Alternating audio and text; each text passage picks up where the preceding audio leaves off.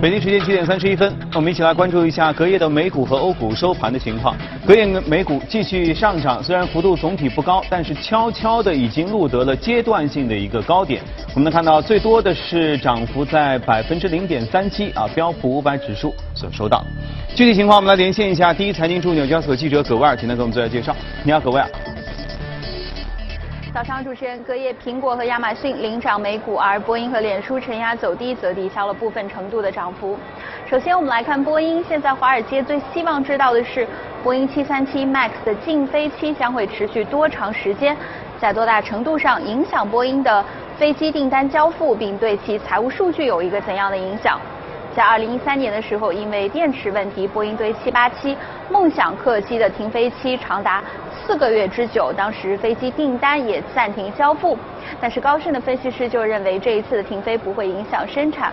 波音在上周四的声明当中也表示，每月五十二架飞机的平均产量将会继续维持。券商 Canaccord 预计最好的情况是停飞时间持续六到八周左右，波音每月损失可能达到十亿美元。但是如果飞机交付延迟的话，每月还会额外增加十亿美元的损失。周一，波音股价开盘大跌超过百分之二点五。券商 Needham 将脸书的评级从买入调降至持有，并认为趋于严苛的隐私监管条例将会令到该公司在未来面临更大的风险。脸书的股价承压走低超过百分之三点五。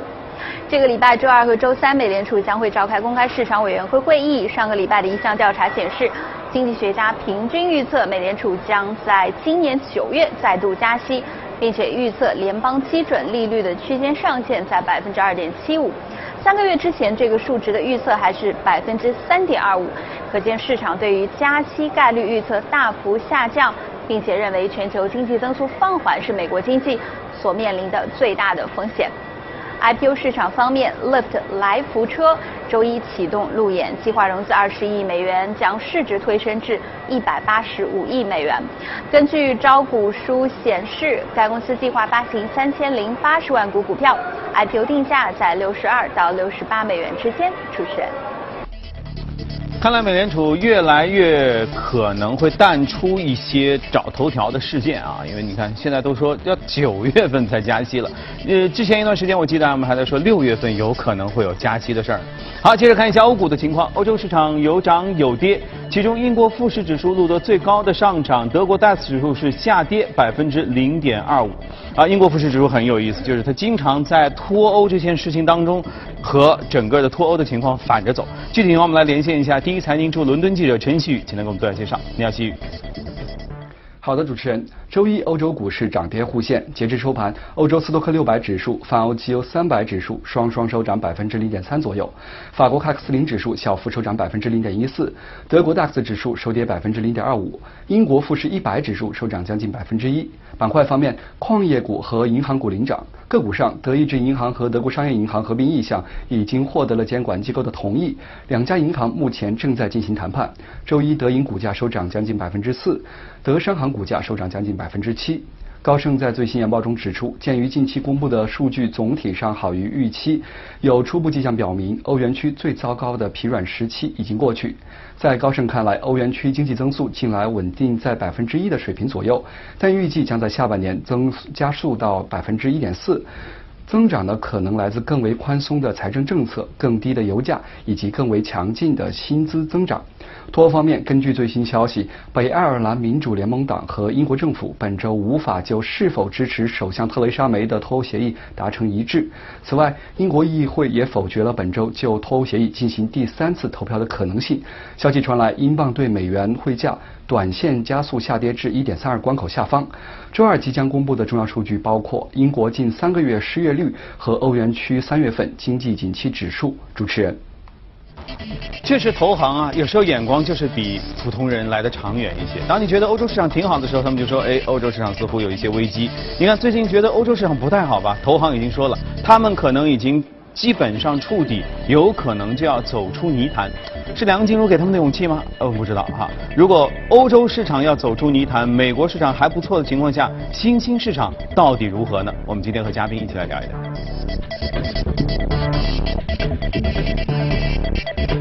好，今天来到我们节目中的是许哥，你好，许哥。阳光你好。你看今天节目很有意思哈，看前面的新闻，美股基本上走出一个阶段性的新高，就最近好像万事太平。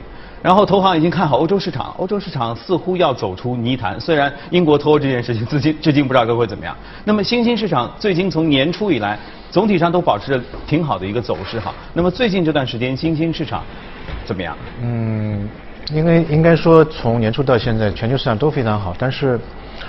呃，其实我们节目当中讲的比较多的是美国市场，而且美美股已经十年基本上是一个牛市。但是最近一段时间当中，我们发现全球的这个资金或者观点有一些变化，特别对于美股，其实会有一些分歧，市场的分歧比较大，不像过去那么看好呃美国市场。当然下半年可能悲观的情绪会更加严重一点。其实我们去看一个市场或者一个投资好不好，啊有很多方式，一种方式就看哎那些大佬或者投行或者大咖，嗯，他们的观点。啊，那另外一种呢，就是看它背后的资金流向。嗯，资金不会说谎。嗯，他要对自己的行为负责，对吧？我买进，那到时候跌下来我就亏了。其实从年初，应该说去年十二月份到一月份，两个月从美股的市场，或我应该说美国投资市场，这个净流出啊，就外国的投资者净流出这个这个数据非常惊人，大概达到两个月达到两千五百七十二亿美金。嗯，啊，这个是。从一五年九月份以来到现在最大的净流出额啊，所以这个呃大家有点有点恐慌，因为一月份大家可以看到市场美股的话有一个比较大的反弹，但这个反弹现在看来其实是应该是美国的本土的这个资金力量或者说公公司的一个回购造成的一个市场的一个上升。那么另外一个我们去看大卡的或者说这个。投行的一个观点也是认为，未来可能十年到二十年当中，美股的这个收益率啊，平均每年的收益率可能会，呃，下降比较多，大概只有百分之二到三每一年。嗯。那什么概念呢？过去一百年美股的平均每一年的这个收益率或者上涨的幅度，大概在百分之六左右。那从七十年代到现在，如果再拉拉短一点距离的话，大概在百分之七左右。嗯。那么所以从百分之六到七左右一下子下滑到每一年二到三。对美股来说，可能这个吸引力会在未来一段时间当中会有会有一些一些减弱，会有一些减。当然不是说它就从牛市变成熊市，这是两个概念。嗯。那么这个市市场资金或者说市场关注点，未来会投向哪里呢？就您刚才讲的，可能会在新兴市场。嗯。新兴市场其实去年是受了比较大的一个一个打击，因为呃 MSCI 的新兴市场指数跌了百分之十七，也是过去的十几年当中最大的一个。比较大的一个一个一个跌幅了，嗯因为去年有点像我们怎么说呢？有点像当时八二年拉美的债务危机的一个小的缩微版，缩微版。因为这个八二年的债务危机其实对新兴市场呃打击是非常大，因为当时欧美的一些比较先进的制造业是往外转移，转移到拉美那个地方，但那个地方实在太穷了，它没有钱去发展，然后正好全球的利率比较低，所以拉美的一些国家借了很多的外债。嗯很多外债，但大家知道，在一九八零年的时候，这个海湾的石油危机，油价涨得非常厉害。当时一年，石油价格、原油价格从三块一毛二涨到十二块五毛六，就翻了四倍。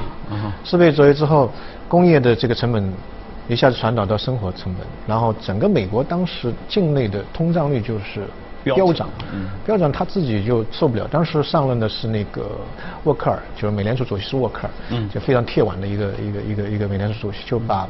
基准利率一下子升到百分之二十以上，基准利率二十以上，现在大家看只有二点二五或者最低，耶耶伦奶奶的时候只有零到零点二五，一下子二十的话，很多人不干了，就我到那个新兴市场，到拉美去投资，我一年还没赚那么多，我干嘛呢？就存在银行一年有百分之二十的回报。对啊，我就把那个钱拉回来了，嗯，拉回来就就就全世界的美元都都都都回流美国了，嗯，然后那些新兴人拉再借借钱那些拉美国家就。就就 game over 了，嗯嗯，然后那个墨西哥的这个财长就打电话给两个人，一个是，呃，当时美国总统还是里根的，还有那个就是美国财长，就说哥们儿，咱们那个钱还不了了，因为国库没钱了，这个外汇储备都都用光了，都用光了，那那只能那不能不不不还了，或者延延延期了，就拉美债务危机，那个时候就还是影响比较大，包括它的那个美元指数，当时呃从八十五美元指数升到一百六十四。就基本上翻倍，所以他真的是还不起的。以前还一块钱，现在就相当于要还两块钱了。是。然后通胀又很厉害，八二年的时候通胀是百分之四十七。我的天！到八五年的时候变成百分之六百一，这 个基本上就隔一夜那个钱就就就了啊！所以这个就就是呃，去年的话，这个新兴市场面临的情况差不多，一个就是美元三次升息，嗯，啊，另外一个就是美元指数，我们上次节目里也讲了，美元指数涨得非常厉害，一个日元一个美元指数，美元指数涨了百分之四点七，嗯，所以就造成这些啊新兴市场国家，特别是外债依存度比较大的国家，那它的这个国内的经济。就出现了一个比较大的问题，所以它跌得非常厉害。但是我们可以看到，今年年初，这个投资机会来了，新兴市场市场国家突然间突然间转风向。我们之前讲，它是最近五年当中最好的表现，无论是股市也好，债市也好，都是最好的一个表现。而且从年初到现在，整个资金流向跟美国是相反的，美国是资金不断的流出，它是净流入八百六十亿美金，啊，因为这个这个金额其实对他来说是。非常大的一个金额，而且我们看到民间的或者说是一些基金的，像先锋基金，它二月份的时候一笔就买入两个亿的新兴市场的那个指数基金，所以大家都觉得哎，这个新兴市场开始突然间有一个非常好的投资机会。那这个背后的原因是什么呢？一个呢就是我们刚才新闻当中也可以看到，全球的这个货币政策开始转向，特别以美国为首的，嗯，啊，三月十九号今天或者明天，它马上就要这周公布。利率会议结果基本上没戏，就不太会升。然后是不是六月？六月可能也没戏。刚才新闻当中讲九月份了，九月份是不是没戏？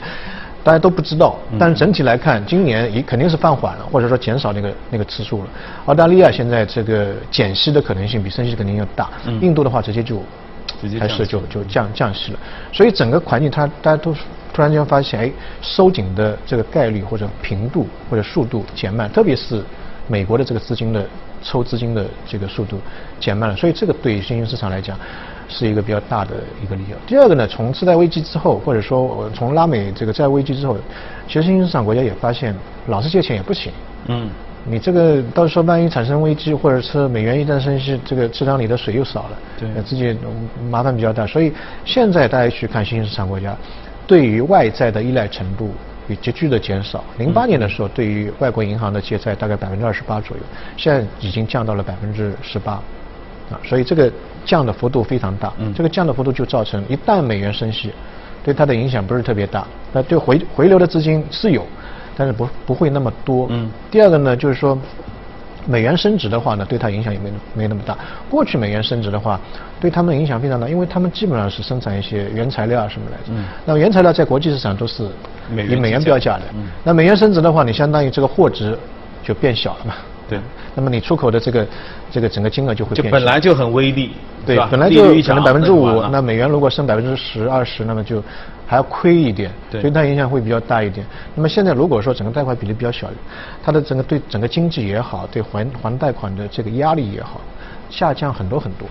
所以今年大家可以看到，投行从年初到现在观点是在变，变得不是特别大，但他们在一直在买，就买新兴市场，就觉得那个地方呃，就是相对来说而且又是低点。对，但是呢。我个人觉得，今年做新兴市场投资呢，你要避免里面的一个陷阱。有一些国家对于外债的依赖度还是非常高，比如说呃像土耳其，比如去年比较厉害的是像阿根廷，阿根廷去年那个四月份的时候，呃连续三次调升那个它的利率，嗯，因为这个资金抽离实在太快了，是利率调到百分之四十。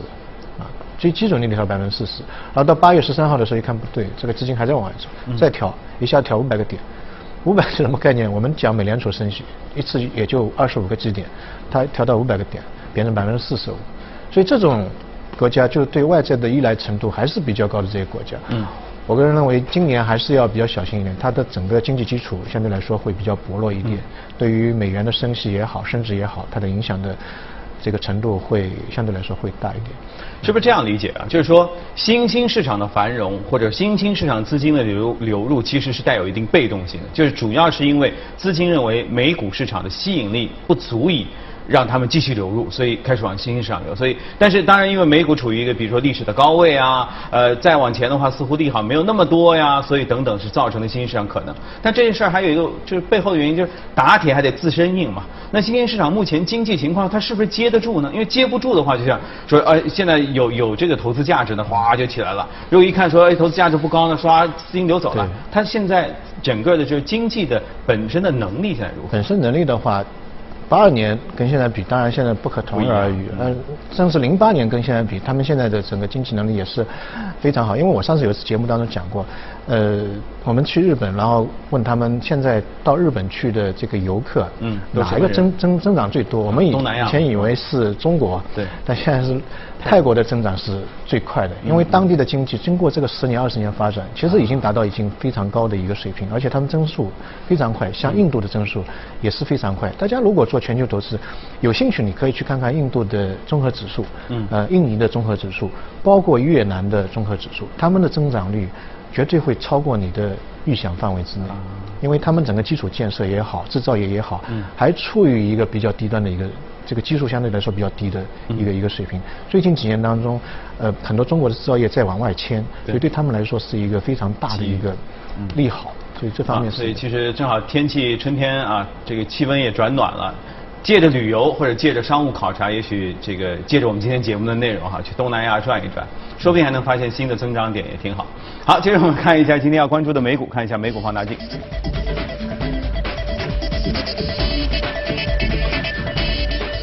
今天我们要说到是一家燃料电池公司巴拉德动力系统。呃，巴拉德。那么其实这个这一家企业，其实我觉得一月份也也有讲过，然后再再拎出来。呃，所以其实我个人认为，可能未来的两到三年甚至五六年的话，这个燃料电池会是一个市场的热点。今年是刚刚启动，全球都是一样的。嗯。我们看美国的燃料电池的那个龙头企业，一共有三家，一家好像退市了。今年涨幅都非常好，这家公司的从年初到现在。股价是涨了百分之七十七，好像昨天看七十七，今天应该是更多一点，将近百分之八十左右。因为燃料电池一直是处于一个研发或者说怎么样讲呢，是一个没有进入商业的这个运作，因为实在成本太高了。就见过猪跑没吃过猪肉。对，它的催化剂以前我们说是用那个铂嘛，就白金嘛。对，很贵。嗯，所以它的历史是非常长，一八九。七年的时候就开始提出这个概念，但一直是没有 研发。一百多年啊，然后一到一九九七年的时候开始进入了这个呃奔驰开始进入研发阶段。两千零五年，丰田拿出第一辆的用燃料电池的汽车。嗯。然后到了现在，哎，今年开始大家发现，嗯，突然之间这个拐点可能来了。第一个大家可以发现，这个锂电池实在对于我们说新能源车吧，就关键的新能源车。充电时间长，嗯然后呢，续航时间那个里程又短，嗯然后呢，污染又相对来说比较重。现在全球讲污染讲的比较多，然后燃料电池正正好是可以全部 cover 掉，就盖掉这些。比较大的一个燃料电池就是氢氧燃烧成为水，然后产生热量驱动。功能就是它的发电效率大概是传统电池的三倍左右，它的这个氢氧的这个化合作用是达到百分之七十的一个发电的一个效果，而且它的充电时间非常短，就三分钟。它其实就充气嘛，是吧？对，三分钟充好之后，开五百公里、六百公里，跟你在那个加油站。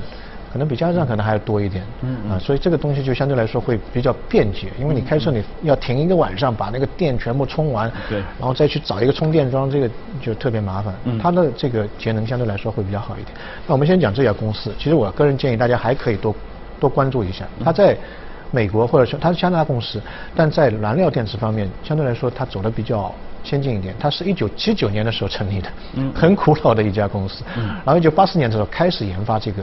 燃料电池，所以相对来说，它的研发的在行业当中是处于一直处于一个比较龙头的一个一个一个一个企业。